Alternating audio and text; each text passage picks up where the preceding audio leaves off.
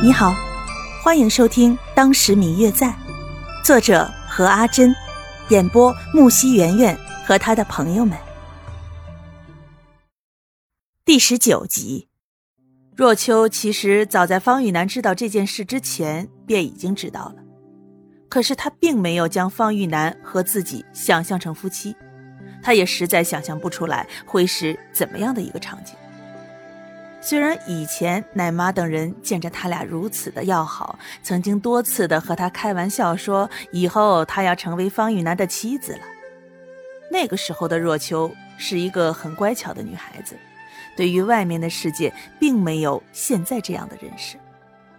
那个时候还傻傻的想象了一下自己与方玉楠成亲之后的场景，可是，一想到两个小孩子大人似的坐在那儿。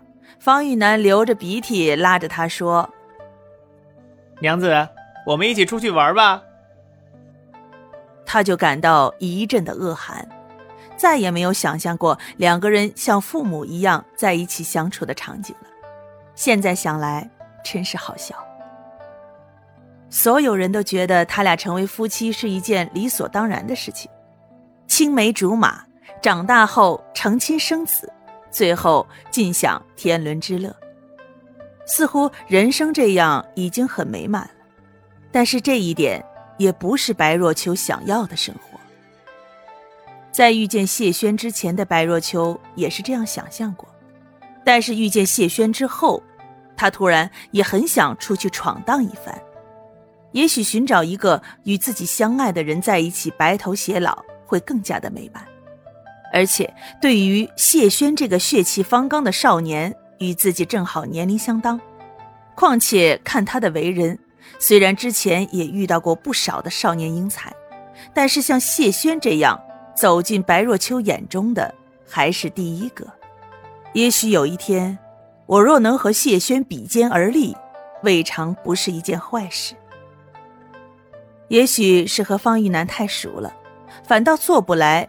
也想象不来两人成为夫妻后的样子，也许是因为谢轩的形象在他的心中挥之不去，始终在心里。若秋都不愿意听从父母的安排与方玉楠成亲，他就是不愿意与方玉楠成亲。为此，他夜里一直辗转反侧，睡不着觉，不知道该如何是好。当第二天看见父亲和伯父伯母聚在一起。越是有说有笑的时候，他的心却越是纠结担忧。他不想与方玉楠成亲，他不知道方玉楠是否和他一样这样想。虽然他觉得方玉楠对自己也正和他对他一样，是兄妹之间的情感，他怕万一方玉楠禁不住自己父母的压力，同意了怎么办呢？恰巧这一天。他在去后院纳凉的时候，看见了方玉楠正与自己的父亲还有伯父伯母在凉亭里谈话，隐约间似乎听到了成亲、青梅竹马之类的字眼。他让自己的丫鬟退下，自己默默走到了一座假山的后面，借着假山隐藏了自己的行踪，看起来似乎是在那里赏花，实则仔仔细细地听着他们谈话。但是假山离凉亭隔了一段距离，听得并不是很清楚。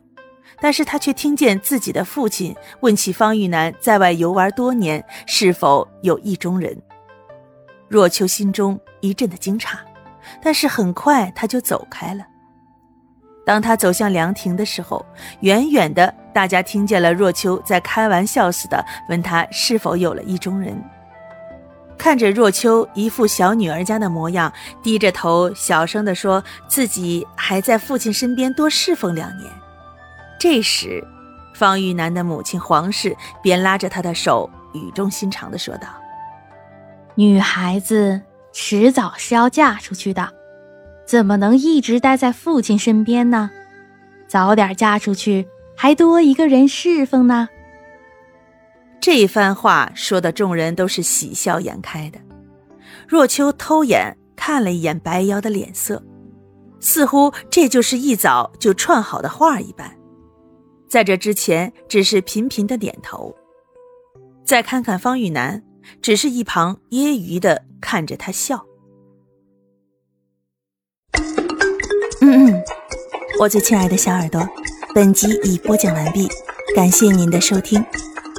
如果你喜欢这本书，欢迎您多多的点赞、评论、订阅和转发哟。当然，也可以在评论区留言，我会在评论区与大家交流互动的。